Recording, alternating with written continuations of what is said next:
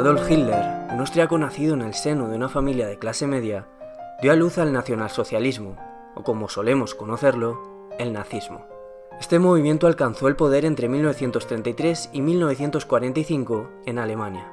La Alemania nazi se caracterizaba por antisemitismo, racismo, esencialismo o eugenesia. El judío era el enemigo, el sistema nos engañaba con una y mil capciosas tretas. En el itinerar bélico de la Alemania nazi, en sus intentos capciosos por lograr lo que consideraban sociedades más puras, tamizadas, una especie de raza superior, anegaron Polonia de tropas militares. Así, las fuerzas aliadas, Reino Unido, Francia y demás, declararon la guerra, se iniciaron años de batallas, caos, sufrimiento, desdoro y sinsentido. La dominación del continente europeo permitió al régimen nazi materializar hasta el extremo su mordaz ideario. Comienza el brutal exterminio, se suceden muertes de inocentes en masa, deportaciones a campos de concentración donde se sometía a todo tipo de vejación y tortura. Toda aquella persona susceptible de no comulgar con lo promulgado por el régimen estaba condenada a estrechar la mano del óbito, a ir al patíbulo de cámaras de gas y demás procedimientos asesinos que toda esta sociedad orquestaba. Las consecuencias de unas ideas delirantes y conspiranoicas de una sociedad sumida por la banalidad del mal, cegada por la asunción insondable de un discurso demagógico, falaz, negacionista y victimista. Las consecuencias fueron devastadoras, asoladoras. La guerra acabó, Hitler murió, las tropas aliadas vencieron finalmente, pero el mundo nunca volvió a ser el que era. El calado de todo este diario infestó culturas e hizo que marabuntas de gente prosiguieran con el absurdo. Casi siempre desde la clandestinidad, movimientos neonazis fueron proliferando con el paso de los años y aun siendo minorías, tumultos en el exilio, su barullo seguía y sigue, haciendo mucho ruido. Hasta el punto que vemos cómo parte de todo ese imaginario fascista se cuelan algunos de los gobiernos más fuertes del planeta. David Saavedra, nuestro invitado de hoy, quedó cautivado por el discurso de Hitler, tras ver un documental en televisión donde el Führer se dirigía con su característico discurso a masas enfervorecidas. A partir de ahí, para David no hubo vuelta atrás, Empezó a leer libros afines al régimen, a codearse en círculos que iban cimentando las bases de una burbuja que le mantuvo con una visión distorsionada durante gran parte de su vida. Por suerte para él, todas somos susceptibles de cambio si las contingencias lo facilitan. Por ello, David fue paulatinamente percatándose de su equívoco y adhiriéndose a versiones opuestas. Aún lidia con la disonancia, con toda esa ansiedad, con todo el malestar que le genera su pasado y sigue sometido a condicionamientos que le llevan a tener los pelos del brazo niestos, erizados, los pelos de punta cada vez que aparecen según qué estímulos. Actualmente se dedica a divulgar, pues quiere conocer todo recoveco de realidad, todo posible elemento que pueda abocar en radicalización, en comportamientos similares a los que él acabó materializando. Quiere prevenir, promover redes de prevención que permitan que otros chavales no caigan en la misma tela de araña que él cayó. Hoy se reúne con nosotras en Engrama y nos cuenta toda su andadura.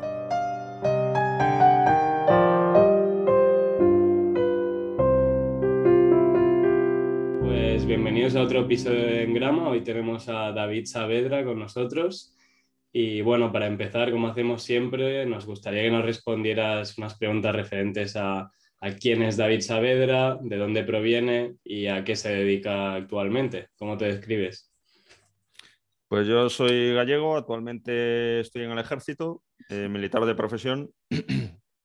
y bueno, pues eh, el, motivo por el que estoy en esta, en esta entrevista, conversación, eh, entiendo que es por, ser autor del libro Memorias de un ex nazi y por haber salido en, algunas entrevistas sobre, sobre este respecto. ¿no? Así es. Pues bueno, nos parece adiente empezar la entrevista en ese sentido. Em, te lo habrán preguntado hasta la saciedad, pero nos gustaría saber el, cómo se forjó tu interés por todo lo que abarcaba el nazismo y dónde crees que empezaron a hacer en ti esa radicalización. Terapiascontextuales.com es tu comunidad de formación online en psicoterapia. Entra en nuestra web y elige entre más de 15 cursos disponibles. Fórmate 100% online y con roleplayings para que aprendas observando. Encuéntranos en las redes sociales y conecta con otros psicoterapeutas en eventos online. Empieza hoy a formar parte de una gran comunidad.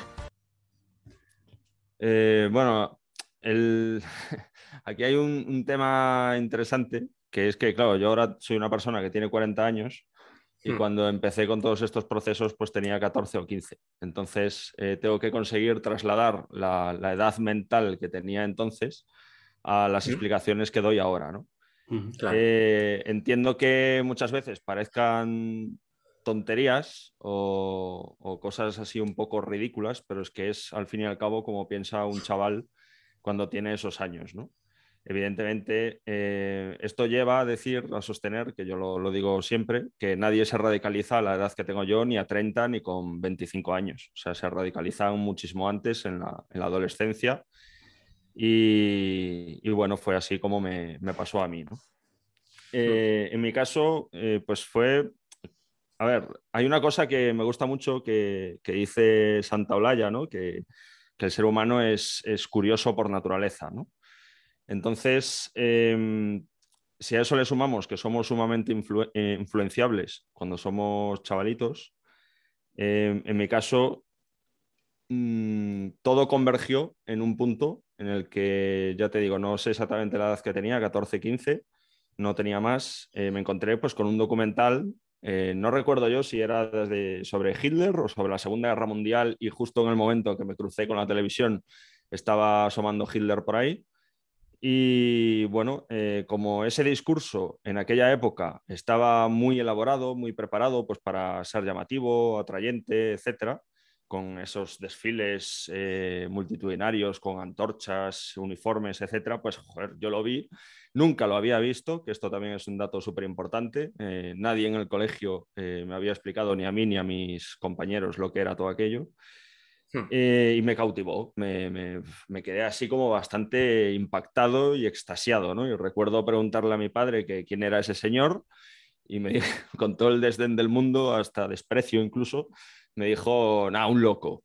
Y, joder, a mí, pues, como persona curiosa que me consideraba, me, eso me, me, trastocó un poquillo. Decía, pues, un loco, a un loco nadie le hace caso, ¿no? O sea, ahí había por lo menos 10.000 personas perfectamente locas de la cabeza, escuchando cada movimiento de su mandíbula, siguiendo sus palabras, etcétera, etcétera y hmm. no me daba la impresión de ser un loco, ¿no? Entonces ese rechazo que casi visceral de mi padre hacia esta persona incluso motivó más eh, mi, atención o mi fijación por este personaje, ¿no?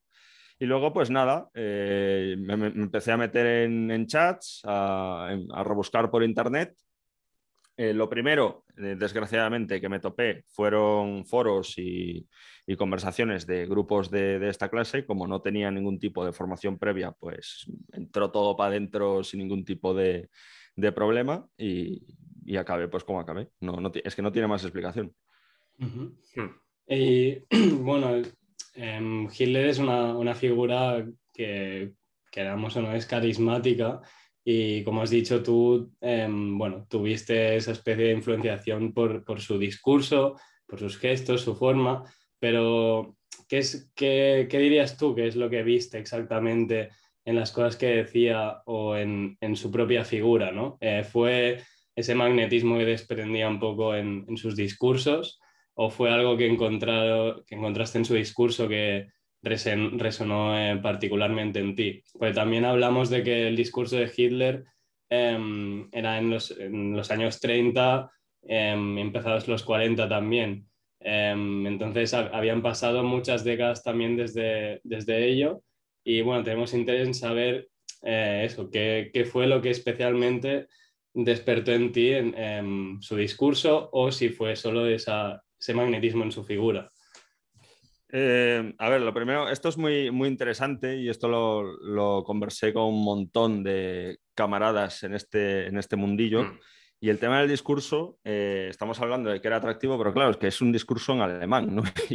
Yo, con 14 años, como comprenderás, no tenía ni papa, de, sigo sin tenerla, de esa, de esa lengua. ¿no? Pero aún así, es como que escucharle hablar eh, con esos, esos gestos, esa, potencia en la voz que ponía, cómo se movía, eso él, mm. lo ensayaba mucho, eso ya lo sabemos, delante de un espejo. Era verdaderamente cautivador. Aún así, la gente de, su entorno, de, mm, eh, te estoy hablando no solo alemanes, sino eh, personajes ingleses, norteamericanos, que, pudieron conocerle en persona, lo decían en sus declaraciones, que tenía un algo, un, cierto magnetismo, un carisma, o no sé muy bien cómo calificarlo, que verdaderamente les, les hacía quedarse prendados de, su figura. Y yo creo que, claro, yo cuando leía esas cosas, yo, yo, yo decía para mis adentros, claro, es que a mí me pasó lo mismo, ¿no?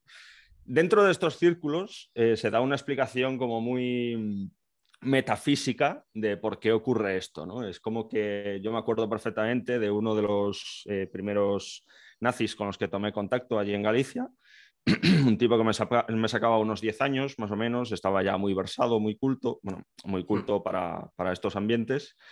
Eh, me comentaba que Hitler era una persona que hablaba, ¿cómo le llamaba? le hablaba a la raza, no, no utilizaba esta palabra, a la raza blanca, y entonces lo que yo había sentido era esa llamada ¿no? de los antepasados. Hmm. Eh, esto en, el discurso lo, bañan constantemente de, temas espirituales, eh, de, fuerzas ocultas. Hitler mismo hablaba constantemente de una fuerza que lo guiaba, él lo llamaba la providencia. Y nosotros, eh, cuando digo nosotros, no os rayéis, ¿vale? Es, una, forma que tengo yo para, explicarme con, mayor facilidad. Siempre lo digo porque hay gente que luego igual saca las cosas del tiesto, ¿vale? Y, nosotros es como que utilizamos un poco ese, esa misma, ese mismo argot o, forma de, explicar todo esto.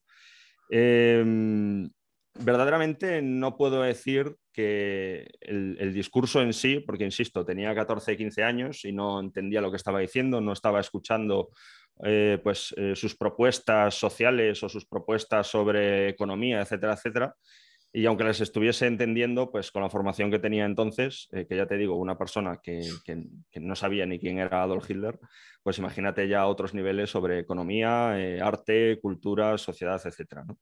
Entonces no es simplemente una, cosa de, oh, estoy escuchando esto y, y, estoy de acuerdo con lo que dice. Es hmm. algo mucho más superficial que eso. Por eso os decía al principio del vídeo que, tengo que trasladar con cierta coherencia lo que yo sentí con 14 años a, un tío que te está hablando a través de una webcam y que tiene 40. Sí, que no fue tanto al final el contenido del discurso, era más la forma, que bien sabemos que, Hitler lo entrenaba muchísimo, que también entrenaba mucho el tema de, mirar fijamente a la gente, mantener la mirada eh, de esa manera, digamos, soberbia, de superioridad, de, que al final Hitler antes de, todo esto, de, bueno, digamos, meterse en ese mundo de, esa ideología, de esa política, no destacaba por su carisma, o al menos eso, eso nos pinta. Entonces era algo que había entrenado mucho. Mm, sí que destacaba antes de dedicarse a eso por la oratoria. Antes de entrenarla es como ya que él descubrió muy, muy pronto que tenía cierto talento natural para, expresarse y para convencer eh, a las personas con las que hablaba. Hmm. Eh, claro, yo no he leído de muchas cosas, pero de Hitler. Ya, bueno, claro. Me he comido 800.000 libros, ¿no? Y antes de, bueno, fue una persona que trabajó un poco de todo lo que pudo en la época que estuvo allí en, Viena, hmm. eh, que la verdad es que era más pobre que, que, una rata. Y uno de los trabajos que tuvo fue en la construcción de albañil, ¿no? Y narra él mismo muchas eh, situaciones que fue ahí donde se empezó a dar cuenta de esto que estamos hablando, eh, con otros trabajadores, con otros obreros, em, que salía algún tema, casi siempre relacionado con la cuestión judía, que él, dice que también empezaba a descubrirla mm. en, aquellos entonces, y cómo en un momento dado de las conversaciones se daba cuenta de que toda la, la cuadrilla de, los trabajadores estaba mirándole con completa atención y estaban ya ensimismados siguiendo cada una de sus palabras. ¿no? Ahí fue cuando él ya vio que tenía cierto magnetismo y hmm. sin duda eh, le, ayudó a tomar la decisión de dedicarse a la política. Hmm. ¿Y cómo se blanquea la historia del nazismo desde sus propias obras propagandísticas? O sea, para que al final se acabe justificando o negando en algunos casos el tema del holocausto, del antisemitismo, de los campos de concentración y demás, em, como al final te acaban convenciendo de que tú no eres racista, tú no eres homófobo, tú no eres machista o, lo que sea en cada caso? Em, bueno, lo primero que, em, claro, eh, entiendo que tú desde fuera o cualquier persona eh, utilice el término de blanqueamiento, ¿no? Pero eso desde dentro, eso no es así, evidentemente. O sea, mm.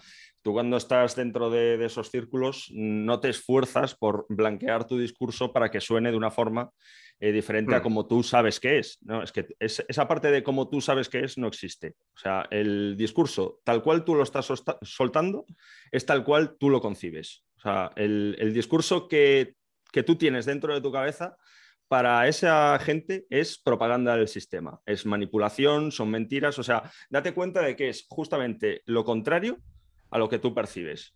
Es decir, de hecho, de otra forma, para estas personas, eh, el que tiene el cerebro comido eres tú.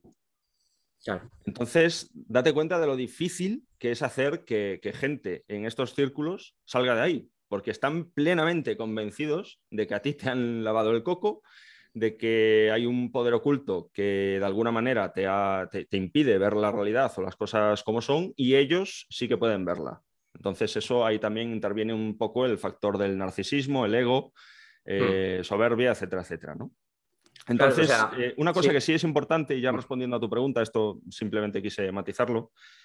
Eh, yo en el libro hablo mucho de, cierta vinculación emocional que se vive en las primeras fases. Yo lo describo como que para mí el ejército alemán pues eran los buenos y me convencí de que eran los buenos de, la película, ¿no? Un poco como si en. El Señor de los Anillos y las dos torres, pues los orcos son los buenos de la película y los elfos y los hombres pues son los, los mm. malos, ¿no? Es, un poco lo mismo. De hecho creo que hay un libro por ahí que habla de, esa, realidad distópica del Señor de los Anillos.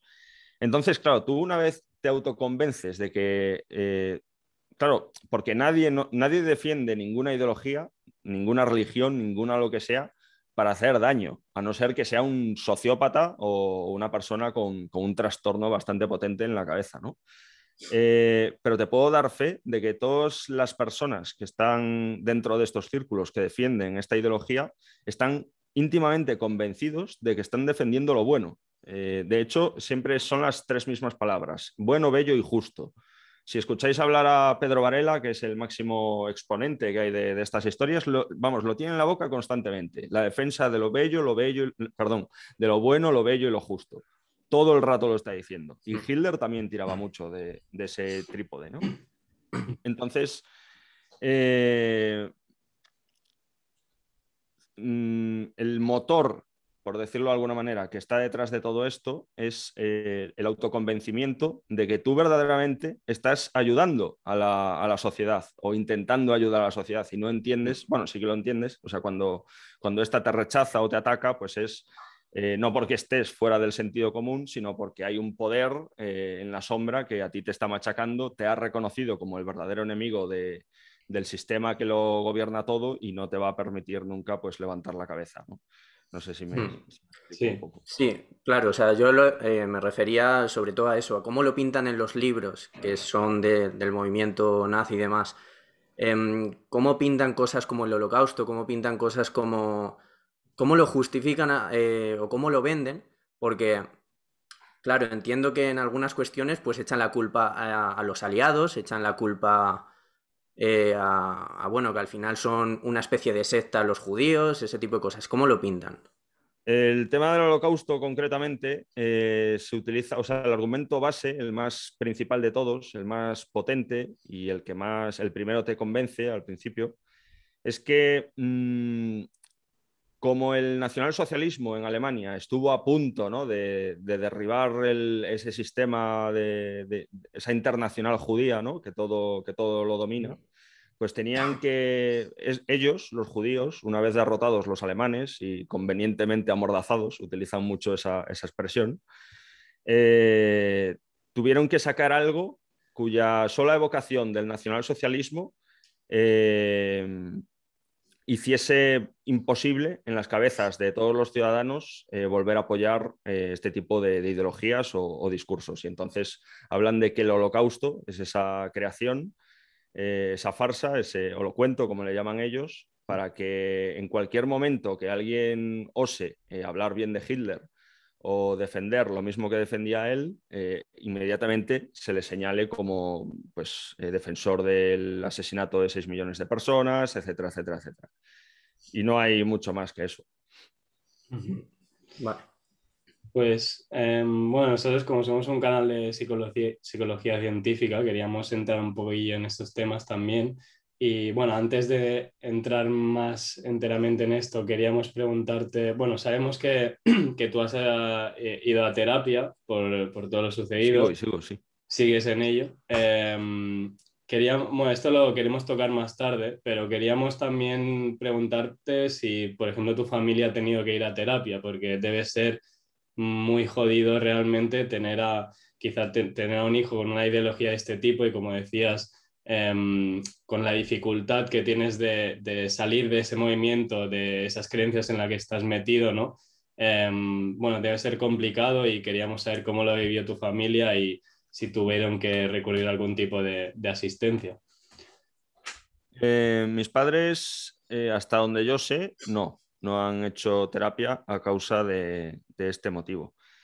El tema es que al principio, eh, claro, es que esto verdaderamente no, hay unos indicios muy claros que a ti te avisen a tiempo, a tiempo y con margen de maniobra de que hay que actuar y de que hay que intervenir. ¿no? Eh, por regla general, cuando alguien se arrapa la cabeza, se pone una bomber eh, con parches y escucha cierta música, ya está todo el pescado vendido y ahí ya no hay nada que hacer.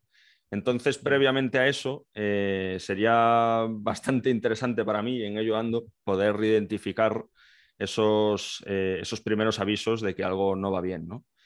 Eh, claro, mis padres, pues al principio decían lo típico, lo típico, entre comillas, desgraciadamente común, que lo escucho constantemente, de que son cosas de chiquillos. O sea, cosas de chiquillos. Eso cada vez que escucho eso ahora, me remuevo en la silla y a un nivel súper profundo por dentro, porque, a ver, yo puedo entender cosas de chiquillos pues, no sé, no se me ocurre ahora mismo, pero algo que te puede llevar a poner una bomba en una sinagoga, pues no me parece una cosa de chiquillos, precisamente, ¿no? Es como si encuentras a tu hijo un machete de 50 centímetros en la mochila, ¿no? Vas a decir que son cosas de chiquillos, ¿no? Em, y entonces, pues digamos que cuando sí se dieron eh, determinadas eh, eso, avisos o indicios, eh, lo dejaron pasar por alto y ya cuando sí, efectivamente, eh, los profesores llamaban a casa diciendo que pues, mis libretas o mis apuntes estaban llenos de esvásticas y todas estas historias, pues ahí ya prácticamente no, no había mucho que hacer. Eh, claro, la relación, yo tuve la suerte de, de, poder conservar, aunque fuese en la lejanía, a amistades que vieron todo el proceso, desde que yo tenía 14 años hasta que me fui de Galicia, y, y vieron eh, la perspectiva que ellos tuvieron em, no se corresponde en nada con la que yo tenía desde, desde mis adentros. Es, lógico, es como cuando escuchas eh, tu voz grabada que dices, ostras, pero verdaderamente ese soy yo. Pues con esto pasa un poco lo mismo. ¿no? Y claro, yo no tuve la percepción de que yo estuviese cambiando que tuviese un cambio radical, ni muchísimo menos, ¿no? Pero desde fuera parece ser que, fue muy diferente, ¿no? Y mis amigos eh, me decían que, prácticamente, no de la noche a la mañana, pero prácticamente fue un cambio muy rápido, muy repentino. Eh, me convertí en una persona muy distinta. No, no voy a hablar de, mm, de alguien con una doble personalidad, porque no, no, es, no es tan extremo, pero de golpe sí que estaba constantemente hablando siempre de lo mismo, que esa es una, de, las, cosas. Eh, completamente obsesionado con el tema del ejército alemán, los nazis, etc. Y no aceptaba jamás que alguien me llevase la contraria.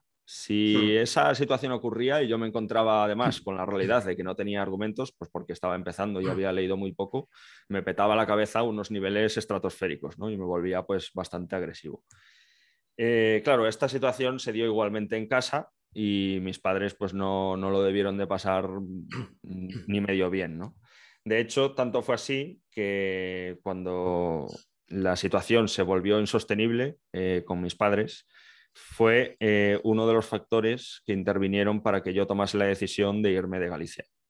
fue el momento en el que me metí en las Fuerzas Armadas, elegí un cuartel en Madrid para irme lo más lejos posible y además porque sabía que, en aquella ciudad pues había muchos, eh, muchos más como yo, ¿no? Hmm. Y, eso fue todo. Y ya con 19 años te habías empapado de toda esta ideología y nosotros bueno, podemos conocer al final lo que supuso el nazismo y todo lo que concierne. Pero realmente, ¿cuáles eran vuestras convicciones, vuestras metas? ¿Qué es lo que buscabais desde ese grupo gallego que se llama Resistencia Aria?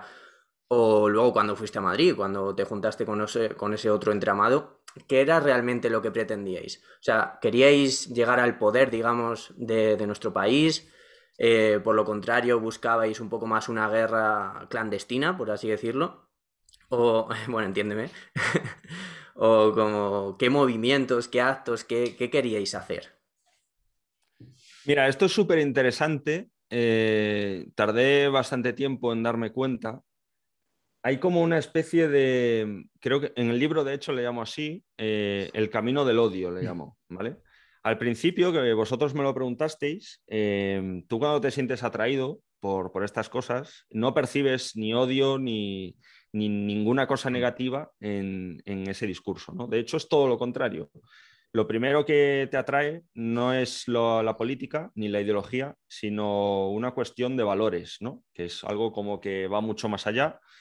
Y es que es algo que impregna el discurso desde el minuto uno. Eh, la defensa del honor, de la, valentía, de la, pues eso, lo, que hablábamos antes, la justicia, la belleza, etc. Mm. Entonces eso tú lo interiorizas eh, a un nivel súper profundo. Em, has dicho cuando tenía 19 años, efectivamente, ya estaba muy empapado, eh, ya estaba completamente convencido de que estas ideas representaban el bien y que el mundo si iba mal y estaba al borde del colapso era pues por, perseguirlas. Em, es como que hay una, secuencia, ¿vale? Al principio tú te ves como un cruzado en contra del mal y, tu vida se rige un poco por esa, eh, por esa realidad pero a medida que va pasando el tiempo, a medida que tú vas interviniendo en determinados proyectos políticos, nosotros montamos Resistencia Aria, luego me fui a Madrid, estuve pues durante un tiempo probando aquí y allá en diferentes partidos, asociaciones, perdón, partidos no, solo en asociaciones y, y grupos alegales que simplemente existen para hacer revistas, pegatinas y poco más, y luego finalmente un partido político. Claro, eso constantemente son muchos años, acabo de resumir del tirón unos 10, 12 años y vas fracaso tras fracaso. Eh, evidentemente, si te metes en estas cosas, pues por postureo, que también los hay, por tener ese aspecto de malote y tal y cual, pues, pues nada, no, ahí seguirás toda tu vida, ¿no? Pero yo verdaderamente me metí porque consideraba que la sociedad debía cambiar y tenía que cambiar en base a nuestras coordenadas. Entonces, sí, efectivamente, había te lo planteas muy a la larga, en la conquista del poder político o al menos conseguir cierta influencia en el, Parlamento, pero sobre todo un, tema de eh, social, ¿no? de recuperar a todos estos eh, pobres pardillos, pobriños ellos, que tienen el cerebro lavado y no son capaces de ver lo que los judíos están haciendo con ellos. Entonces, ese proselitismo eh, que es mm, común a todo radicalismo. Es una de las, uno de los descubrimientos que, hice yo una vez eh, fui capaz de salir de ese mundo. Lo, vi súper claro, se ve claramente en el tema del, integrismo islámico. Eh, pero claro, piensas que mm, si no hay una religión por medio, pues no es igual, pero sí, sí que lo es. Es, un poco lo mismo, ¿no? El tratar de, convencer y liberar, ¿no? Ese, con ese discurso mesiánico incluso, eh, a la mayor cantidad de gente posible. Resistencia Aria nació un poco para ese propósito. No, nosotros no teníamos ninguna intención en ese momento de alcanzar el poder político y, de hecho no nos mm. constituimos como partido. Eh, sino que, claro, al, hacer todo el esfuerzo en Internet, en una página web, en, en, escanear montones de textos, de libros para que la gente lo leyese y descubriese pues, esta verdad, evidentemente ahí el objetivo era convencer, ¿no? Eh, ganar adeptos. Luego ya, pues a medida que fuimos madurando, sí que nos fuimos interesando más en, la cuestión política y ya fue cuando eh, al final ya prácticamente de mi, etapa en, Madrid nos metimos en masa en, Alianza Nacional. Ahí ya con la intención de presentarnos a las elecciones, pero sin eh, dejar de lado nuestro objetivo proselitista de, de, ganar o de salvar a cuantos más europeos y españoles mejor. ¿no? El tema de la guerra es lo que llega en el último, en el último tramo de esta secuencia. ¿no? Al final de todo, cuando ya has visto que, el sistema no te va a permitir eh, de ninguna manera posible llegar al poder, que esto es, importante, siempre te estás victimizando, o sea, no, no, es que no llegues a la gente porque eres un inútil y la gente no, o sea, te, perciba como un friki, ¿no? Porque yo me daba muchas veces cuenta, yo, yo lo percibía, que eh, cuando hablaba con alguien normal del holocausto, eh, me veían como si les hablase de reptilianos, o sea, de, de, algo de en plan de, pero este tío, ¿qué me está contando? ¿no? Y yo me daba cuenta de ello, pero en vez de llevarme a la reflexión, de decir, a ver, ¿qué estoy haciendo mal? ¿Qué, qué, qué falla aquí? Eh, lo echaba, echaba balones fuera. Decía, madre mía, o sea, ¿cómo puede ser? Esto lo decíamos, ¿cómo puede ser que la gente crea en esto con todas las pruebas que hay en contra? ¿no? Es, un poco un, escudo súper impenetrable y ahí es, eh, no hay forma de, atravesarlo. ¿no? Entonces, insisto, cuando ya has fracasado en todos los proyectos habidos y por haber, es cuando te planteas eh, que tienes que hacer algo, o sea, que no puedes permitir, sabiendo lo que sabes, que los judíos eh, logren su, objetivo de, pues, de erradicar a la, raza blanca. ¿no? Hmm. Y es cuando ya eh, te empiezas a plantear según qué cosas. Eh, yo estoy completamente seguro de que todos estos, Breivik en Noruega, Brenton Tarrant en Nueva Zelanda, los, que, los, que, han sido los asesinatos más sanguinarios, pasaron por este mismo proceso que os acabo de relatar. ¿Y llegasteis entonces a hacer algo violento? Eh, llegamos a intentar organizar una suerte de, grupo terrorista. Lo que pasa es que, claro, eh, eso no hay un, una más B de, cómo se hacen estas cosas, pero sí que llegamos a tener reuniones, eh, los más los que teníamos más experiencia, los más fogueados, los que habíamos ya pasado por, por mil partidos o grupúsculos varios, y sí que nos empezamos a plantear muy seriamente el tema de, llevar eh, nuestra militancia un paso más hacia adelante. Hmm. Eh, curiosamente, no, nos planteamos en ningún momento el tema de pues, atentar en un supermercado o de, actuar contra, contra, gente inocente, ¿no? Sino que culpábamos de alguna manera a determinados personajes de nuestro entorno de eh, boicotear de alguna manera nuestro, nuestro avance político. ¿no? Es como que acusábamos directamente a los principales presidentes de los partidos políticos de ese entorno de ser unos vendidos al sistema, de, ser incluso infiltrados o estar a sueldo de, los, de las fuerzas y cuerpos de seguridad del Estado, y habíamos decidido que los primeros objetivos serían ellos. O sea hmm. que al fin y al cabo, pues tampoco habríamos hecho demasiado daño, ¿no? Hmm.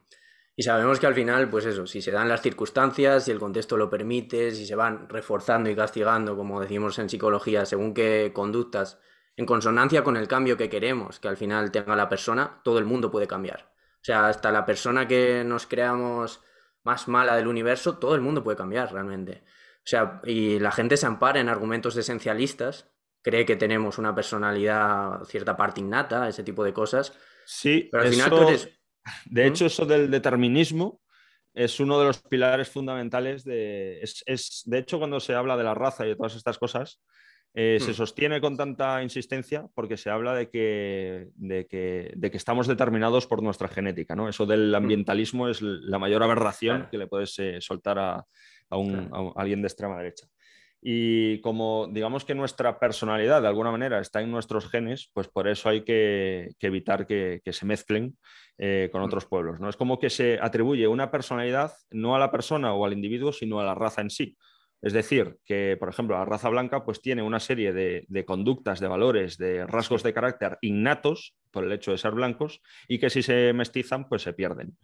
Y mm. esa es la, base de la defensa del racismo y es súper importante. O sea, Claro, pero como al final eh, está demostrado que no es así, que la personalidad no es más que, un constructo que define un repertorio conductual relativamente estable en la persona, es decir, cómo se suele comportar esa persona, y si esos comportamientos cambian, por ende, nuestra personalidad y nos eh, van a concebir de una manera distinta, además, según determinado contexto, nuestra personalidad puede ser realmente distinta, o sea, más más em, evidencia de que el contexto determina nuestra personalidad no hay. a lo que yo iba es que tú eres un ejemplo de, que la personalidad puede cambiar, de que todo el mundo puede cambiar. Pero, ¿qué cambió en tu contexto? ¿Cómo se empezó a fraguar todo este cambio? O sea, sí, ¿por qué empezaste a alejarte de todo ello? Em, Lo voy apuntando porque tiendo a divagar muchas veces y si no lo apunto me pierdo el hilo. Sí, sí, tengo, que llevar. A ver, yo lo del cambio, em, estoy de acuerdo contigo pero pienso que tiene que haber un clic dentro de esa persona. O sea, desde fuera cambiar a alguien, yo considero que es imposible. Si esa persona no tiene voluntad de cambio. Eh, si, es, si, ese alguien ha percibido algo, por ejemplo, puede pasar con, un alcohólico perfectamente o con alguien con un problema de drogas. Si esa persona no intuye, aunque sea mínimamente, que efectivamente tiene un problema, yo creo que no, no hay nada que hacer ahí. Claro, pero para eh, que haya ese clic, realmente lo que está cambiando es algo en el contexto y que, quieras que no, desde su contexto, desde las personas que tenga cerca, desde algo que haya visto, o él mismo, realmente, pensando que al final pensar también es otro comportamiento, otra conducta, se está reforzando y castigando. Esto es eh, castigo no me refiero al término popular de la palabra, o sea, ese, me refiero al término que utilizamos en psicología y bueno, entiendo que, haya gente que escuche esto y lo pueda malinterpretar. Pero quieras que no, mm, el decir que tiene que haber un clic es como poner demasiada responsabilidad a la persona de su cambio. Y hay personas, mismamente lo vemos en, en las cárceles, que si tú las estás castigando, si tú las estás em, recluyendo allí y no las refuerzas, conductas alternativas que tú quieras que vayan a, tener, y simplemente estás castigando, em, mm, recluyendo, como estaba diciendo. Sí, claro. Pues al final no van a cambiar. O puede ser que consigan ese cambio en ese contexto de la cárcel, pero eso sea muy difícil de extrapolar a la realidad cuando salen, porque se vuelven a encontrar con todos esos estímulos que generaban las conductas que, ellos realizaban. Entonces, el generalizar las conductas que sí que han conseguido de cambio en la cárcel, hay veces que no se consiguen fuera y por eso se reincide. Vamos, me estoy ya, me estoy ya yendo por los cerros de Úbeda, pero... No me voy a poner a discutir contigo porque sabes mil, mil veces más que yo, ¿no? Ah, o sea, no, es súper interesante lo, que, lo que estás diciendo y estoy aprendiendo un montón y, te lo agradezco, la verdad. Em, hace poco, de hecho, me escribió por Facebook una chica que trabaja con presos en las cárceles y, tiene el mismo discurso que tú. Y, claro, la verdad es que mm. me, me obliga ¿no? a, a, mm. desandar un poco el camino de, lo que yo tengo ya, que, que doy por sentado y igual plantearme de que, no es así, ¿no? Entonces, pues me quedo ahí un poco en babia escuchando, escuchando estas, estas cosas. Em, eh, sí, a ver, hubo un punto de inicio. Em, he de decir que a mí, por ejemplo, lo que pasa es que en esa fase yo ya estaba saliendo. no me gusta decir salir porque es como que hablas de una secta. Eh, me gusta más decir que, que estaba reconectando con, la, con, la, con, el sentido común, con la realidad, ¿no? Hmm. Em, pero me ayudó un montón descubrir y empezar a leer sobre esto de que le llaman epigenética, que demuestra que efectivamente el, ambiente puede variar el, ADN, Y luego, pues eso ya te lleva al tema de la plasticidad del cerebro, de cómo se reconfigura muchas hmm. veces. O sea, eso la verdad para mí fue súper determinante, em, antes te hablaba de que había un escudo impenetrable em, y suele ser así la mayor parte de las veces. Y tú ten en cuenta que desde que entras o desde que empiezas a radicalizarte, eh, con 14, 15 años, eh, estás leyendo, estás recibiendo información, sesgándola, que eso, por eso me encantó el libro de, Ramón Nogueras, porque hmm. me ayudó a, poner palabras a conceptos que había en mi cabeza, que había vivido, pero no era capaz de, identificar. Entonces, hmm. el tema del sesgo de información, como él le llama, es brutal. O sea, únicamente lees lo, todo lo que confirma tus, ideas o tus prejuicios. ¿no? O sea, no hay nadie dentro de ese mundo, nadie, nadie, o sea, me juego las dos manos y los pies, que no hay nadie, ni en España, ni en Europa, ni en, ningún lado, que hmm. estando eh, dentro de colectivos nazis se lea libros eh, sobre el holocausto. Se leen libros del holocausto, pero los que lo niegan. O sea, olvídate de que se lean, por, ejemplo, hace poco, eh, hace el mes pasado, me leí con 40 años mi primer libro sobre, sobre esta cuestión y me, la hmm. cabeza me hizo, pues imagínate, ¿no? Aparte que constantemente yo eh, interiormente estaba diciendo, esto es mentira, esto es una exageración, esto no puede ser, esto, ¿sabes? O sea, ruido, ruido todo el rato, que es pues mm, esa carga de miles, bueno, no, no de miles, me estoy sobrando, de decenas y decenas de libros que me he leído sobre, sobre esta cuestión. Hmm. Eh, ese escudo en mi caso eh, sí que se rompió, que fue efectivamente cuando pude romper ese sesgo por primera vez. Eh, la primera vez que me leí un libro de fuera de, estos ámbitos, em, claro, parecería muy fácil, ¿no? Porque es simplemente coger a un nazi, sentarlo en una mesa y decirle, léete esto. Pero no es tan sencillo, porque tienes que tener de alguna manera las defensas mentales eh, bajadas, ¿no? Hmm. Eh, ¿Cómo se bajaron mis defensas mentales antes de, romper por primera vez ese sesgo? Es que no, no, puedo explicarte una cosa sin tocar antes la otra. Hmm. Eh, en mi caso confluyeron, yo lo identifico así, confluyeron tres factores. Lo primero, que a mí plantearme esto de pasar a la, a la lucha armada, pues yo no soy Rambo y me daba miedo hablar de estas cosas, porque veías la cárcel, veías, no sé, em, la cosa la veías bastante negra y eso pues te desestabiliza bastante. Eh, segundo, que solo un año atrás, eh, sí, un año y pico atrás, eh, estuve ingresado en el hospital y estuve a, esto de irme al otro barrio y esa experiencia ya, ya por sí misma te remueve los cimientos de alguna manera a un nivel muy profundo. Y luego el tema de, una persona ajena a este mundo a la que debo que yo esté ahora mismo aquí hablando contigo porque fue la que me dijo, léete este libro que hmm. te va a ayudar. Y en, ese, en esa circunstancia concreta, si me lo hubiera dado en otro, en otro momento, en otro contexto, eh, le habría dicho, mm, léete tú ese libro si quieres, que yo eso no lo toco ni con un palo. Porque salía Marx, además, en la, en la portada, y decía, eso es como si, no sé, o sea, no se me ocurre una, una, metáfora eh, que, explique un poco lo que, lo que podría llegar a sentir. Y lo cierto es que sí que me lo leí. Y no solo me lo leí, sino que traté de entenderlo. Y esa fue la clave. Que al, yo esforzarme en romper esa, ese otro concepto que utiliza mucho Ramón, esa disonancia cognitiva, que fue muy duro, eso fue una batalla brutal de yo contra mí mismo. Eh, empecé a, a, resquebrajar de alguna manera ese escudo tras el que yo me había escondido durante toda mi vida. Hmm. Eh, claro, el proceso de abandonar esa seguridad, esa firmeza con la que siempre has contemplado y entendido el mundo, porque yo tenía explicación para todo, o sea, de hecho, hace cinco años me habría puesto a, negar lo que me estabas diciendo, sí, como su cuñado, ¿no? Eh, eso se pierde, pero se pierde no progresivamente, sí que se sale progresivamente de, esos mundos, es un proceso de, mucho tiempo, la reconexión, como le he llamado antes, pero una vez se te rompe el escudo y, sacas la cabeza fuera, esa sensación de imbatibilidad, de, que tú eres fuerte, hasta luego. Y sientes todo lo contrario. Yo hablo mucho del sentimiento, me gusta mucho esa palabra porque creo que le hace mucha justicia, em, de estar a la intemperie.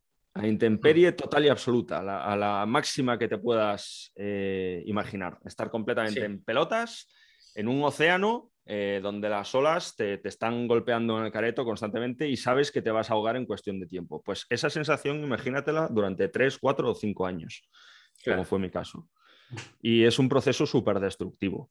Es muy mm. chungo. O sea, yo creo que no he sido capaz de, trasladarlo al, libro porque es que considero que si no lo has vivido no, sabes lo que es. Yo creo que una persona, por ejemplo, que haya salido de las drogas y haya tenido una batalla súper hardcore en ese, en ese sentido, o haya salido de un grupo criminal o algo así, mm, o de una secta, una secta sobre todo, mm.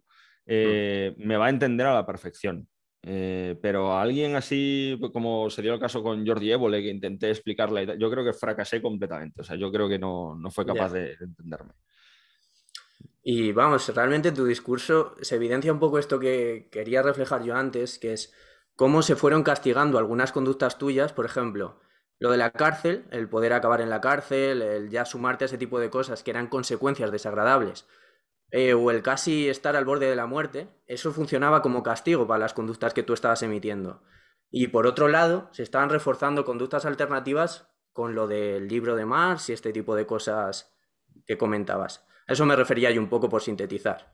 Por no decir em, que la persona es como que tenga que hacer un clic. O sea, entiendo, entiendo cómo lo describes, pero tampoco quiero que sea que, parezca que, que, tiene tanta responsabilidad la persona. Y al final, si su contexto no va reforzando y castigando según qué cosas, ese cambio es, difícil. Mi psicóloga te daría la razón y de hmm. hecho eh, a mí me dijo que, era alucinante el trabajo que yo había hecho por mí mismo antes de llegar a la terapia. Eso sí que me lo dijo. Porque, por Mm. ejemplo, al alcohol, que yo tuve, pues cuando estaba en esa situación que te describí, eh, Mm. me escondí en el alcohol, ¿no? Lo utilicé un poco Claro. pues para... Yo lo que quería era no pensar, porque es como Sí. que desemboqué un proceso en la cabeza que estaba constantemente pues replanteándome todo lo que había sido mi vida y no quería hacer eso y empecé a beber pues como, como, pues, como un, un animal, ¿no? Y al alcohol sí que lo derroté yo solo sin ningún tipo de, de terapia. Entonces sí, efectivamente, tienes, tienes razón. De todos modos, eso que has dicho de, de- de conductas alternativas, eh, es cierto que yo intenté, cuando estaba leyendo estos libros y demás, intenté ir hacia atrás, porque era tan negro como veía yo el horizonte en aquel momento que no me siento cobarde por, por decir esto. O sea, yo quería volver a donde estaba, es decir, a volver a tener las ideas que tenía. Y Claro. intenté durante un tiempo hacerme el tonto con, con mis colegas, eh, no hablando de, estas historias. Lo que pasa que, es que, fíjate, que ya me sonaban ellos hasta diferente. De hecho, los, los mismos libros que yo, que yo tenía en las estanterías y sigo teniendo, ahora me los leo. Y es que es como si hubieran estado escritos eh, por un niño de, cinco años. Y yo, claro, te, te llegas a plantear, pero vamos a ver, eh, ¿verdaderamente esto siempre ha sido así? ¿O es que yo... Y sí, efectivamente siempre ha sido así. Es como si a un tío que, que dice que la Tierra es plana y consigue hacer el clic de cambio, de abrazar el método científico y ver que no hay ninguna conspiración eh, detrás de este tipo de cosas, un día, muchos años después, le das uno de los libros que se leía. Vamos, que le va a petar la cabeza a unos niveles brutales, pero brutales. Y, y no, no va a concebir que él fuese capaz de aceptar eso. Claro. Pues eso es lo que tiene que cambiar, efectivamente. Claro, ahí el malestar es enorme y ahí entra en juego lo que tú decías antes que llamaba Ramón la disonancia cognitiva, que tú has invertido mucho tiempo, mucho esfuerzo, muchos años en algo, en una burbuja que ahora empiezas a ver que se resquebraja, entonces intentas justificarte, intentas buscar todo recoveco de respuesta que te vuelva a dar la razón y aliviar entonces esa ansiedad que, que al final esa ansiedad que te genera la incongruencia, por así decirlo. Eso es. Y- eh, a mí me gustaría, si algún día tengo el, el privilegio de hablar con Ramón, Mm. preguntarle si es posible anular de alguna manera esa disonancia, porque eso me sigue pasando a día de hoy cuando alguien, es que es otra vez al- al- lo mismo, pero cambiando un poco eh, las coordenadas, ¿no? Cuando alguien me lleva a la contraria, de nuevo se me activa o me, o me manda un enlace y me dice, léete esto y ya verás cómo cambias de forma de... Me cuesta un montón darle al clic y ponerme a leer, ¿sabes? O sea, me- porque yo me obligo a hacerlo, porque no, no quiero volver a, a- a ese fanatismo ciego que tenía antes. Hmm. Y entonces me tengo que estar constantemente esforzando, pero claro, es que es desagradable, es que no... Claro. Mm, Entonces mi pregunta es, ¿llega algún momento en que no te cueste hacer eso? O sea, tú con la experiencia que tienes puedes responderme. A ver, yo lo que te puedo decir que es cuestión de trabajarlo como todo y que evidentemente es también cambiar ese chip que tú decías de es que no somos nuestro pasado. O sea, somos el presente y el pasado, em, vale, nos sirve para predecir o explicar conductas del presente, pero no somos eso del pasado. Todo lo que estamos realizando ahora, todas estas conductas que llevamos a cabo ahora, se explican por cosas del presente. Entonces, en el momento en el que nos despojamos de, de esa idea de que no tenemos por qué ser coherentes con todo nuestro pasado, de que tenemos todo el derecho del mundo a la incongruencia y a cambiar. Ahí es cuando se puede trabajar un poco más con el tema de la disonancia cognitiva, pero es un trabajo que requiere no solo de, de interiorizar esto que yo te acabo de decir, y que de todas, si quieres un día, organizamos una charla con Ramón y, y que te lo resuelva el que sabe, encantado, vamos, lo, lo que sabe inmensamente. sabe inmensamente más que yo, que yo al final sé lo justito. Si yo, de hecho, joder, ya te digo que me lo encontré. O sea, yo a Ramón lo descubrí por el vídeo este de Santa Olaya, que no me acuerdo del título, que que era así jugando un poco, eh, creo en el terraplanismo o algo así. Y salía Sí. efectivamente hablando de. Claro, él lo decía con ironía, lo de creo en el terraplanismo, ¿no? Y Javier, al principio del vídeo, en la introducción, hablaba de que él durante mucho tiempo se había burlado y se había reído de los terraplanistas porque no entendía todo el proceso psicológico que había detrás y que llevaba a esa gente a abrazar eh, aquellas Mm. ideas, ¿no? Y, y, claro, daba pie a, a Ramón, eh, que salía hablando, explicando todo esto de los sesgos, de las disonancias, Mm. de bueno, pues, todo de lo que habla en su libro. Y, Sí. y ese fue el momento en que dije, joder, aleluya, por, por fin veo algo que, que llevo toda mi vida eh, con ello dentro de la cabeza y no era capaz de ponerle nombre. Hmm. Entonces fue pf, como, no sé, si entrase un rayo de luz por la ventana y me, ilu- me iluminase la, la mente, ¿no? Y joder, es como que es una persona a la que no conozco de nada, pero a mí me ha ayudado, ¿sabes? Mm. Entonces es como, no sé, es mi colega Ramón. ¿Y en terapia cómo has trabajado tú? O sea, ¿cómo ha sido un poco el proceso? Evidentemente no quiero tampoco entrar en detalle, eh, es tu intimidad, pero un poco cómo ha sido ese proceso, qué has ido haciendo, qué has sido... ¿En qué te ayuda? Eh, a mí lo que me explica mi psicóloga es eh, que se trata de, poner sobre la mesa cosas que yo no sé que están ahí.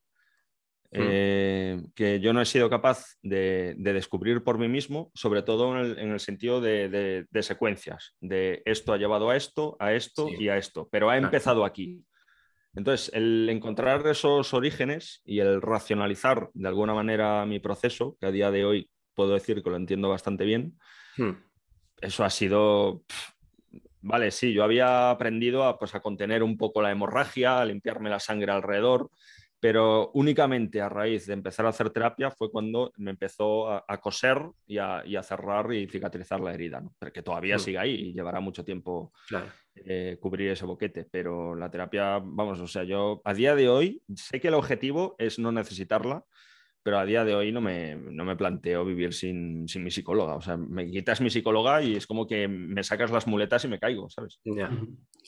Y, por ejemplo, Sí, di, Jordi. Tenía una pregunta para Bitsy que eh, me pregunto, o sea que seguramente en su momento, al convertirte en, nazi o adoptar esas ideas, em, tuviste que romper o, acabaste rompiendo, aún sin querer, con tu entorno.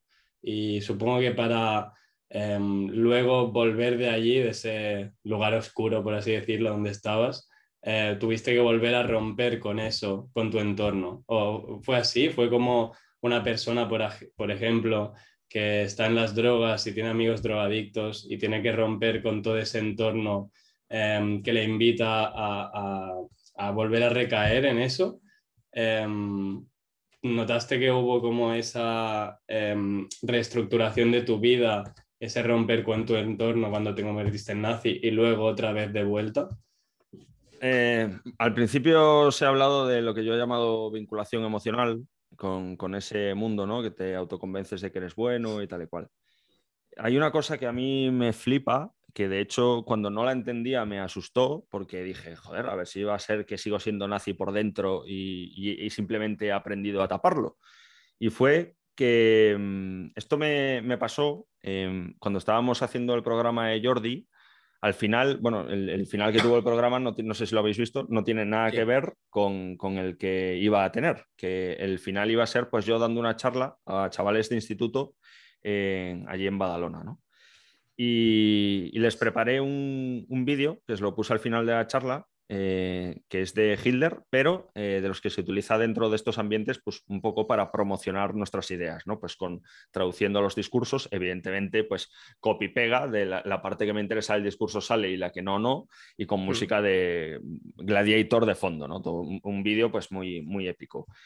Y cuando acabó el vídeo, les dije, eh, me, me, fui pasando por todas las filas de pupitres enseñándoles el brazo porque tenía los pelos de punta.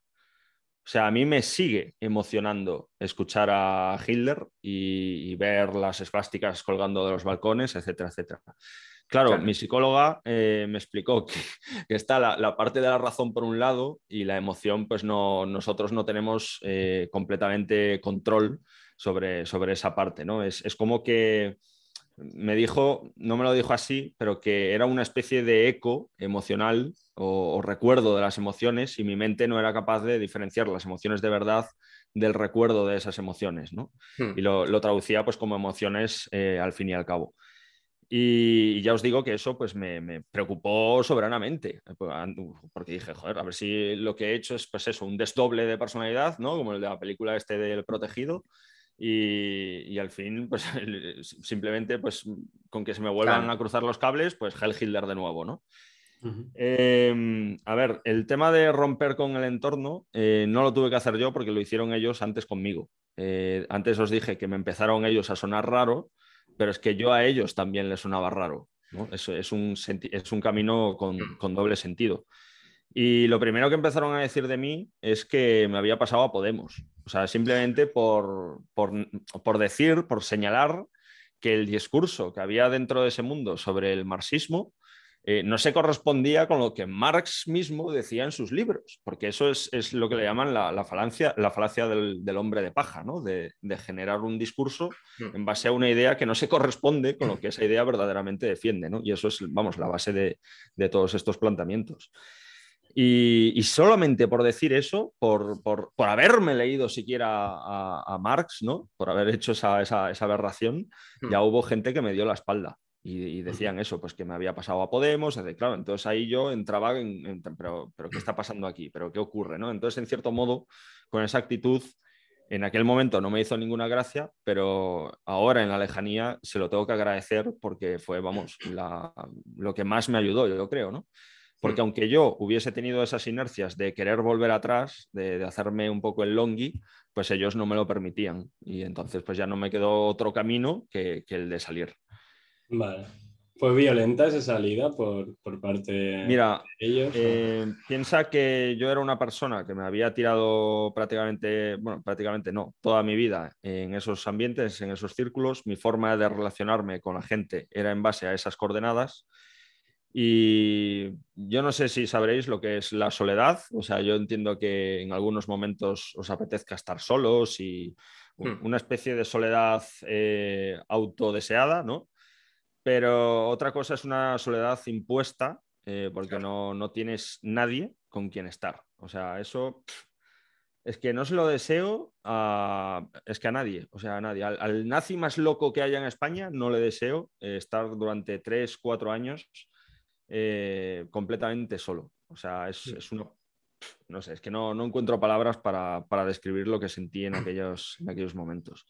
Aparte, claro, eh, no solo el tema, el tema del, mm, de la incapacidad que tenía yo para relacionarme con gente normal, con gente que no estuviese fanatizada, sino que, joder, a medida que te vas haciendo mayor, pues vas perdiendo, te vas haciendo más vergonzoso, vas perdiendo determinadas dotes que cuando eres chavalín eh, tienes y es pues ese desparpajo, esa inocencia, ¿no? De, juntarte con un niño en el parque, venga, vamos a ser amigos y ya, amigos del alma, ¿no?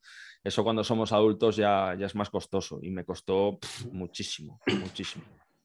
Y una, cosa también. Bueno, eh, iba relacionado con no, quería destacar simplemente lo de antes, cuando ha hecho referencia a lo del eco y que él se asustó porque creía que todavía seguía impregnado, impregnado de esas ideas, de que se te pusieron los pelos de punta y demás que ahí al final entra en juego pues un mecanismo de aprendizaje de psicología muy importante que es el condicionamiento, que es el estímulo de los discursos de Hitler, todas esas cosas te generaban esa respuesta. Y entonces no es que tú sigas eh, con una parte inconsciente o interior eh, siendo nazi, o sea, no es, no es eso, simplemente es que ese aprendizaje sigue ahí y esa respuesta se sigue dando. Entonces el contracondicionamiento de todo eso todavía no ha llegado pero no es que tengas una parte oculta o...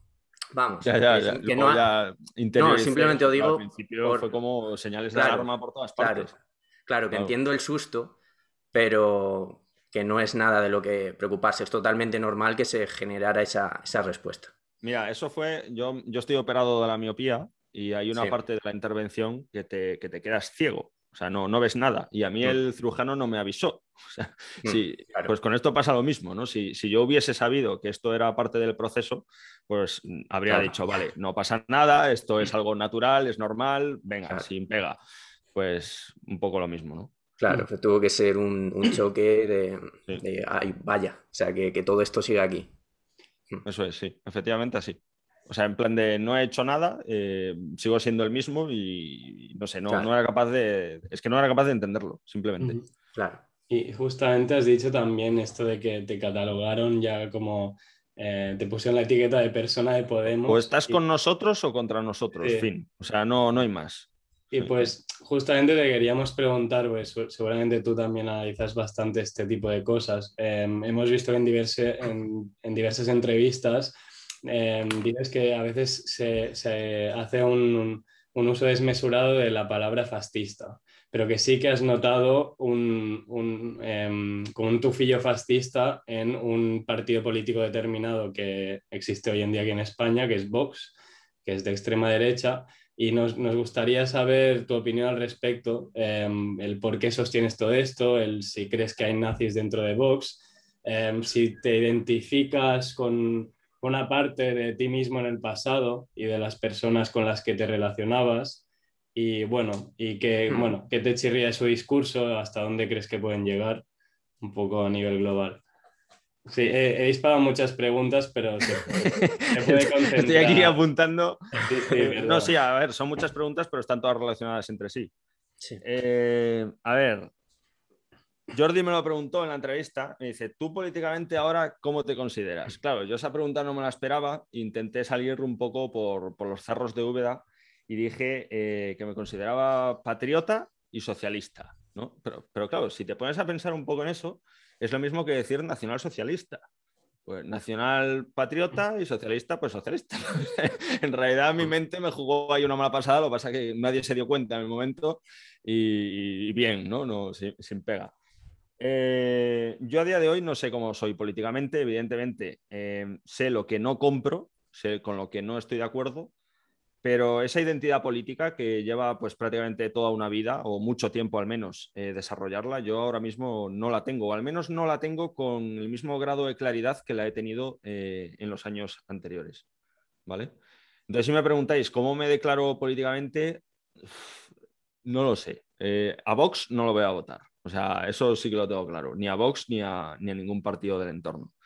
Pero si me pongo a analizar eh, los que hay, pues tampoco, no sé, es que no quiero decir que me he convertido en un equidistante, porque es una palabra que aborrezco completamente, o en un ambiguo, porque me da todavía más asco, pero me cuesta. O sea, creo que necesito tiempo para responder a eso. O sea, creo que no, no tengo que tener prisa, tengo que darme, pues eso, mi tiempo, reflexionar, pensar, leer y de aquí a, un- a- a un- pues a, un- a unos años, pues quizás sí que pueda eh, ser más concreto, ¿no? Mojarme más. Vale. Em, todo esto de, de Vox y demás, a ver, em, antes de Vox es como que ese discurso estaba contenido en donde yo estaba, ¿vale? Fuera de los círculos nazis, pues no te encontrabas según qué cosas. No oías hablar del lobby feminista o, o de la invasión islámica. Claro. Ocurre que ahora, mm, no con Vox, o sea, yo a mí me cuesta culpar a ese partido. Yo considero que, es, que su discurso ya se había desparramado por la sociedad. Lo que pasa es que, claro, nosotros, eh, refiriéndome a los grupos nazis, no éramos atractivos porque nos percibían como skins, como descerebrados, como cabezas huecas y evidentemente pues no, no se iban a alinear con nosotros. Pero claro, llegan de golpe unos señores con traje y corbata eh, que hablan más o menos bien, que son así elegantes, tal y cual, y es distinto, ¿no? Se percibe al menos de otra manera. Eh, pero insisto, yo creo que ese discurso ya estaba desparramado de alguna manera por la sociedad y ellos lo único que han hecho ha sido canalizarlo eh, bajo sus siglas. El tema de fascismo, mira, eh, eso es ya muy ambiguo. Eh, efectivamente, se llevan décadas llamando fascista a todo lo que se mueve y ahora hay gente mmm, con más o menos razón eh, acusando a este partido. Yo a Vox no lo considero fascista, pero sí veo que tiene muchas similitudes. Eh, el debate sería si esas similitudes son suficientes para colgarle esa etiqueta o no, pero bueno, eso ya se lo dejo a los politólogos o a la gente que, sepa mucho más que yo. Eh, y, y, lo mismo ocurre, o sea, dejando esto aparcado temporalmente, eh, el tema del, del machismo. ¿no? Hay, un, hay varios youtubers muy famosos, eh, Roma Gallardo, el, el máximo, que el discurso que él sostiene es en, en, un 80% el mismo que nosotros defendíamos en Alianza Nacional. ¿Eso basta para llamar fascista a Roma Gallardo? Pues yo creo que no, porque, joder, es únicamente una, un, un, ápice de, no se mete en temas de economía, de sociedad, de política, es o solo el discurso frente al feminismo, ni siquiera sobre la mujer, frente al feminismo. Y, en ese caso sí que hay, un, hay, una conveniencia enorme con el discurso que teníamos nosotros dentro de AN o de cualquier otro grupúsculo nazi. ¿no? Mm, creo que no es tan fácil, creo que no es tan sencillo y hay que escapar un poco de lo que yo he hecho toda mi vida, que es buscar la, la fórmula simple, ¿no? Lo, el, la, el, reduccionismo de, de, tener una etiqueta, colgársela y ya está. Y ya no, no, no, escuchamos a esta persona, ya no vemos a ver qué hay en su discurso que verdaderamente sea peligroso o que tenga capacidad de, de extenderse por la sociedad. Y, la experiencia histórica nos enseña que eh, precisamente cuando hacemos eso ya es tarde, porque eso ya pasó con, con, Hitler. Con Hitler al principio lo silenciaron, no le hicieron ni caso, se hizo más fuerte, luego se pusieron a atacarle, permitió que el discurso victimizante que tuviese cobrase sentido y ya al final, cuando lo votaban 30 millones de alemanes, eh, sí que dijeron, a ver, vamos a analizar aquí qué hay de cierto en esto, porque nos están comiendo el pan, ¿no? Pues con esto hay que hacer un poco lo mismo. Vale, y bueno, Marcos, ¿tenías algo respecto a esto? No, no, no. Vale, pues para, ir ya terminando, también nos interesa el tema del ejército, eh, porque, bueno, has dicho que aún, aún estás, eh, trabajas ahí. Sí, estoy en activo, sí. En activo, vale. Pues, em, el, bueno, el tema del ejército es algo que, a nosotros nos, bueno, nos gustaría preguntarte también, porque em, hicimos un, un, episodio de sectas aquí, que te, invito a verlo porque la verdad que nos, cambió... Dime. Con Tamayo y con Laura. Vamos, a Tamayo le conoces, ¿no? A Carles Tamayo o no te suena. No, no me suena. No, pues te, vamos, investiga sobre él, es un youtuber de estos famoso, Carles Tamayo, que, que, bueno, se ha infiltrado en el Palmar de Troya, está investigando muchas sectas. Hicimos un episodio con él también.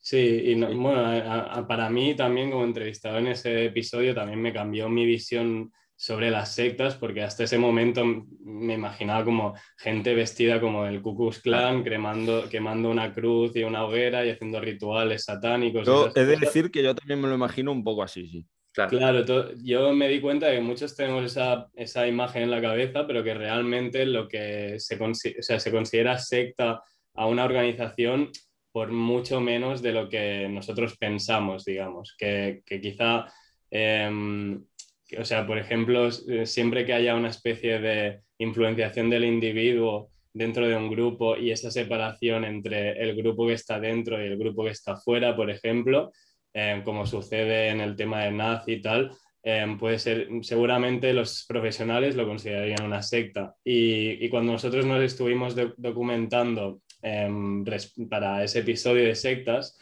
eh, había sitios en los que incluso se mencionaba el ejército como tal. O sea que tiene algunas cosillas que recuerdan a una secta por cómo, em, por cómo reeducan.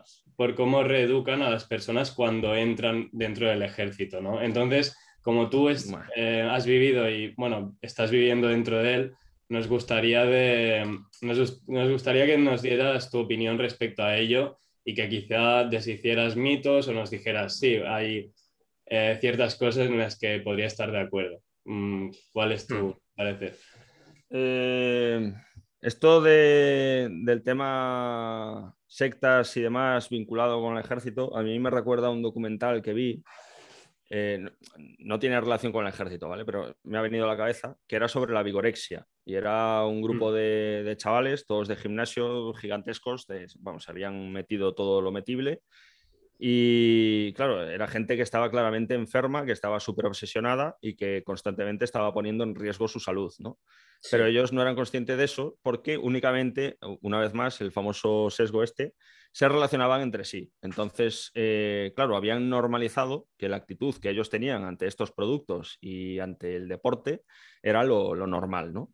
Eh, se puede entender eh, que ibas, o, eso me ha parecido a mí, que dabas a entender que, el ejército, como tiene así un poco de fama de, de Mannerbund, ¿no? de, hermandad de, de, hombres o de grupo así cerrado y tal, que es un poco que retroalimenta este tipo de perspectivas. Hombre, no te voy a decir que en determinadas épocas históricas haya sido así, pero en la actualidad pues no, porque cada tres meses están entrando chavales, eh, hijos cada uno de su padre y de su madre, y no es posible eh, mantener. Es que hay un, un trasiego constante. Eh, la gente entra, está dos, tres años y se va. Entonces no hay. Es como no hay agua estancada. ¿Sabes lo que te quiero decir? Hay un, circuito que está fluyendo constantemente y que está constantemente renovándose. Eso de reeducar, eh, yo he visto algunos, eh, algunas personas hablar de un poco lo que se trata de hacer en el ejército. El ejército no se, no se puede sobrevivir o, no tiene sentido, no se puede concebir las misiones que tiene el ejército a nivel individual. Entonces lo que hay que hacer un poco es romper ese individualismo eh, barra egoísmo incluso y aprender a, enseñar a trabajar en equipo. Eso a mí no me parece malo y de hecho a día de hoy eh, yo sigo siendo un firme defensor del servicio militar obligatorio, no en las coordenadas que se hacía antes, sino más, un poco más en la línea que se hace en Francia, que es, sin armas. Es decir, eh, enseñar pues topografía, primeros auxilios, eh, dormir en el campo, en la montaña, etcétera, etcétera. Un poco que sí, que tiene factores del ejército, pero insisto, sin el tema de, sí armamentístico. ¿no? Em, a mí eso no me parece, insisto, algo malo porque considero que estamos en una sociedad muy individualista, muy egoísta, mm. que de alguna manera, precisamente por esto, alimenta los discursos nazis, porque yo me acuerdo perfectamente cuando me empecé a empapar eh, de esta ideología, eh, lo presente que estaba el concepto de comunidad, de hermandad, de camaradería, de somos parte de un todo, no estamos solos en el mundo, bla, bla, bla, bla, bla, bla. Y eso, joder, pues me resultaba atractivo porque yo verdaderamente analizaba el mundo, esto ya sin las gafas nazis todavía, y sí que veía que había como una especie de, ruptura del contrato social, como le llaman los políticos de, Más Madrid y, demás. La verdad es que me gusta bastante esa forma de describirlo y es que yo lo veo así. Es como que mm, la ideología dominante es la de cada perro se lame su cipote y aquí si te he visto pues no, no me acuerdo, ¿no? Y joder, pues mm, es como que el ejército un poco rema en la dirección contraria de todo eso. Y insisto, no me parece mal. Evidentemente, pues no es como en las películas americanas, no digo que en el ejército americano no sea así, que sí que lo es, de, unos instructores que se te ponen cada uno a un lado de la cabeza gritándote, insultándote y humillándote. Eso no pasa en el ejército español, gracias a Dios. Pero no sé, es como que de alguna manera sí que te imbuyes de cierto espíritu militar que conlleva a que empieces a valorar a, los demás antes que a ti mismo. Y insisto, eso no me parece algo malo. Y esa es toda la reeducación que hay de puertas para adentro.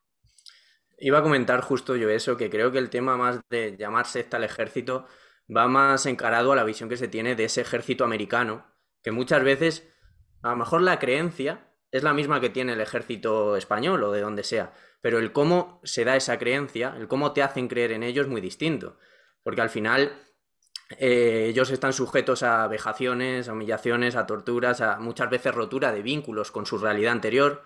Eh, si salen de ahí, pues por ejemplo, que, no les gusta y abandonan la institución.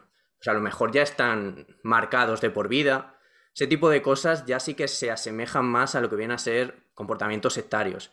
Yo desconozco por dentro la institución, pero creo que esa visión de secta sí que se asemejaría más a lo que es el ejército americano o la visión que tenemos del mismo, que a lo mejor no es así. Hombre, piensa que, son, que son modelos de ejércitos completamente diferentes. El ejército norteamericano está dedicado, o sea, su misión última es combatir. Ellos a donde van van a combatir. Hmm. Y el ejército español, si va a un sitio, es a estabilizar. O sea, no tiene absolutamente nada que ver. Entonces, hmm. pues yo creo que esa es una, quizás una, una de las diferencias fundamentales en esto, ¿no?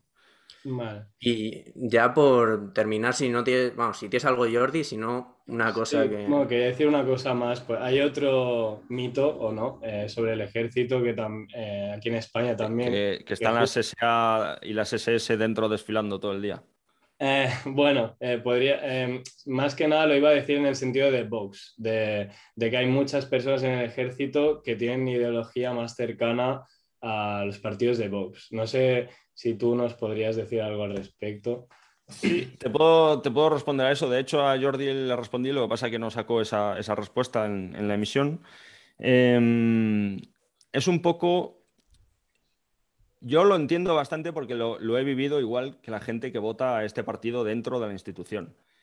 Eh, es como que tradicionalmente las Fuerzas Armadas en España eh, no es que hayan estado mal vistas, pero sí un poco marginadas a nivel político e institucional. Esto es algo que, por ejemplo, en Estados Unidos no pasa. O sea, en Estados Unidos tú vas con tu uniforme del ejército por la calle y la gente te va parando y dándote las gracias por tu servicio. ¿no? Es, como que está eh, de alguna forma muy introducido en la sociedad norteamericana. ¿no? En España no ocurre lo mismo, no me parece eh, extraño por el pasado que tenemos de una dictadura, etcétera, etcétera, pero mm, es como que todos los partidos políticos, sin excepción, hasta la llegada de Vox, eh, al ejército lo han visto un poco como que sí, bueno, que está ahí, pero sin más, ¿no?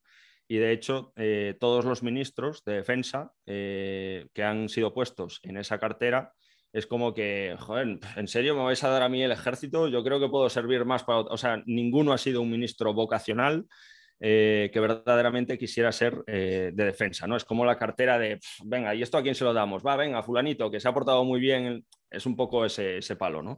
Entonces, claro, si de golpe aparece un partido eh, cuyo máximo dignatario está constantemente saliendo y posando con camisetas, que, no voy a entrar en que el tipo no haya hecho la mil y todas esas cosas. Al final lo que importa es el, el gesto más que la profundidad que tenga, ¿no?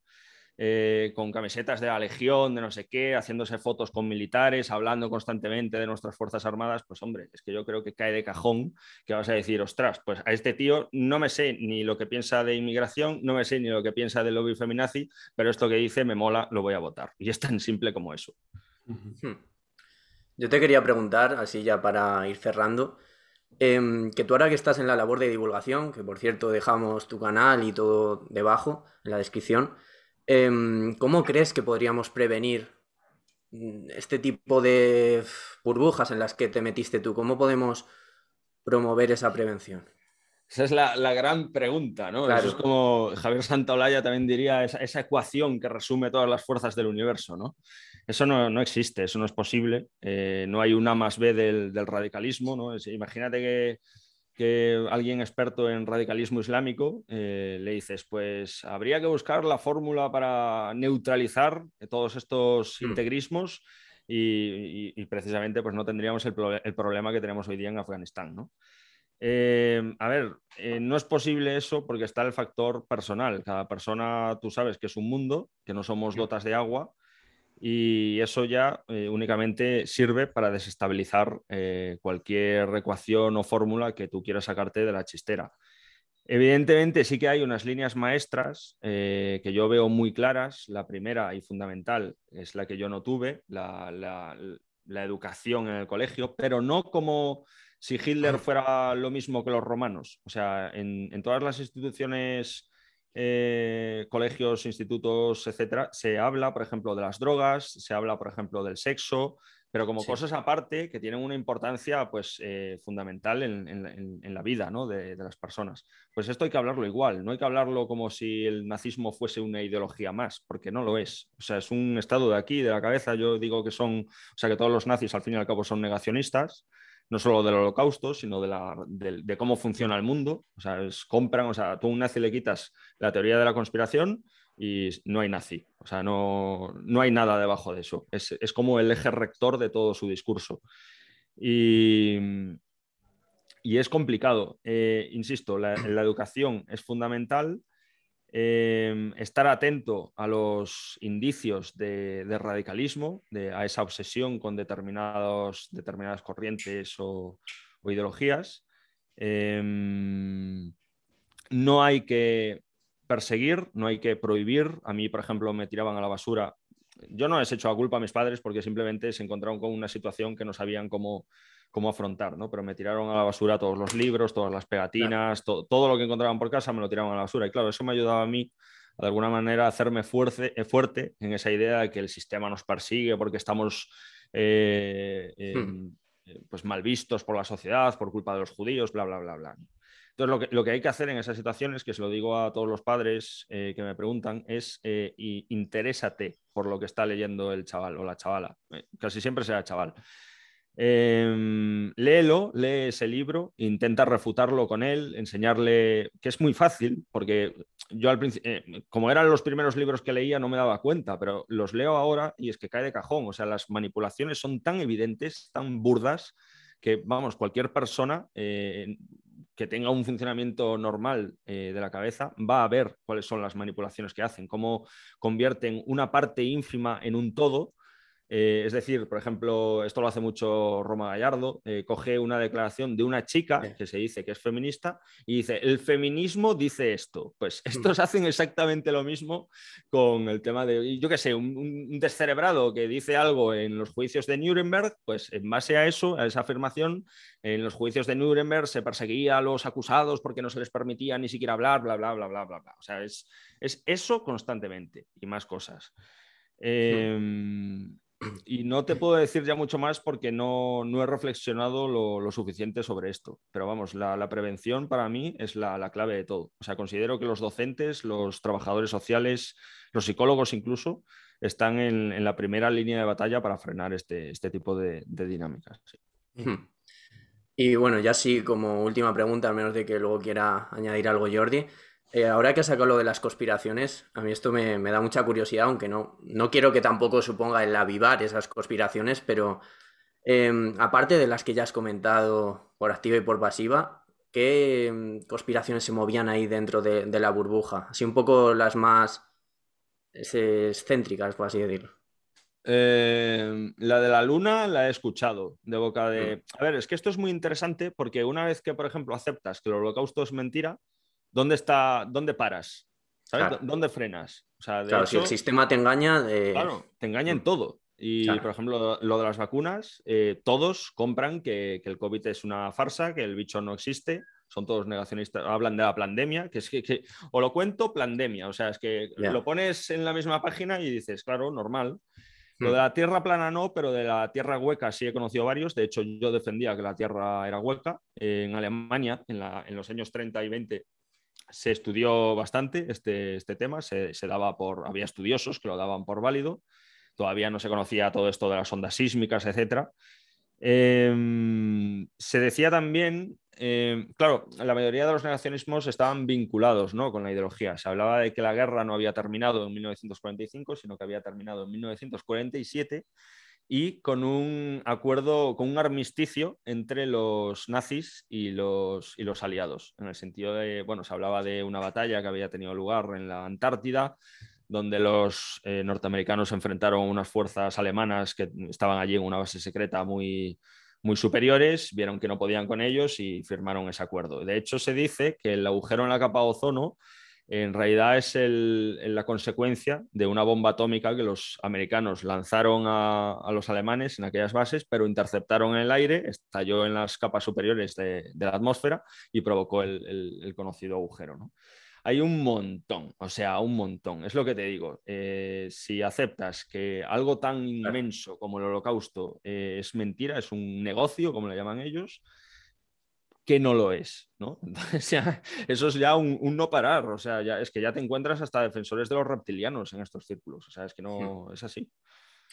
¿Y hoy día crees que molestas a toda esta gente? O sea, que te llegan amenazas, te... ¿O estás tranquilo en ese eh, sentido? Me esperaba unas consecuencias muchísimo más graves de las que en realidad han sido.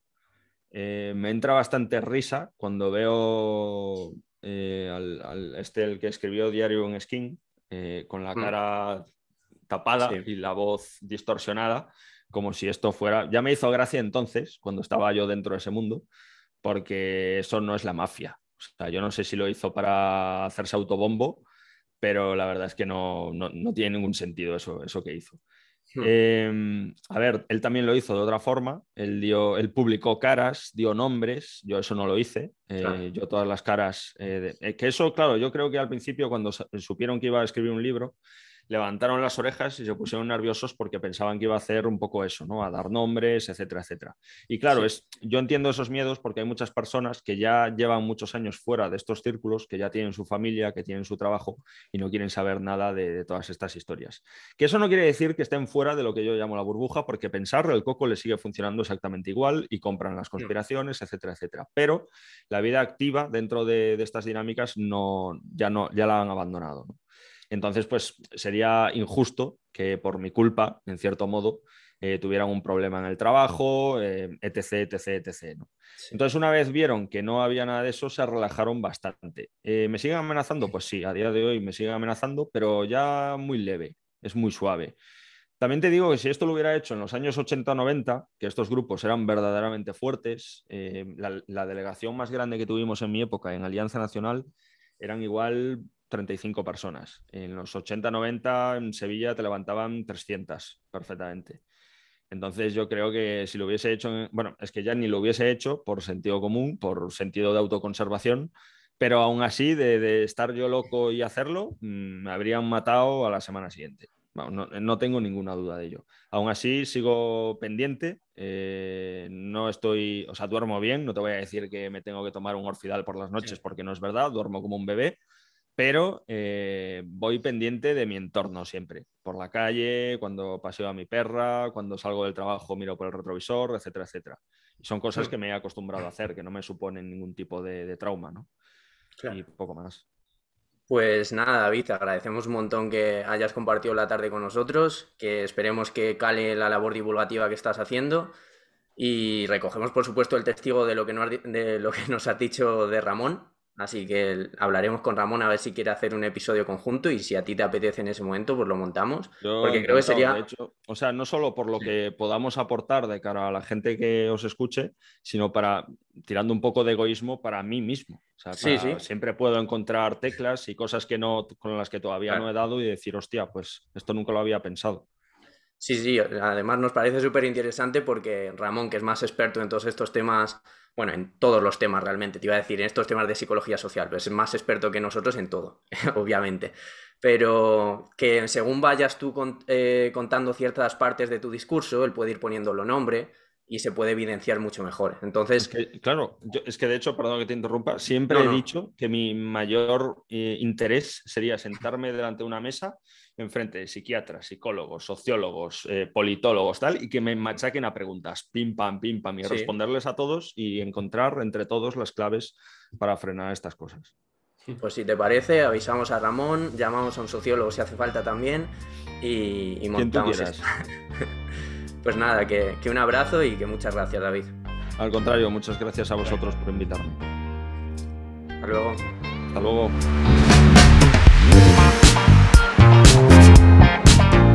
Y nada, aquí se acaba la entrevista del día de hoy. Comentad en redes si queréis que traigamos invitados ajenos al mundo de la psicología y recordad que podéis iros suscribiendo en Twitch porque en la tercera temporada vamos a empezar a retransmitir los episodios en primicias de esa plataforma y os esperamos a todos allí con muchas ganas. Ya casi está todo preparado para empezar la tercera temporada, así que nos vemos al volver de vacaciones. Un abrazo enorme a todos y a todas y que acabéis de pasar buen verano podéis ir en paz. Ni que esto fuera misa, papá. Adiós.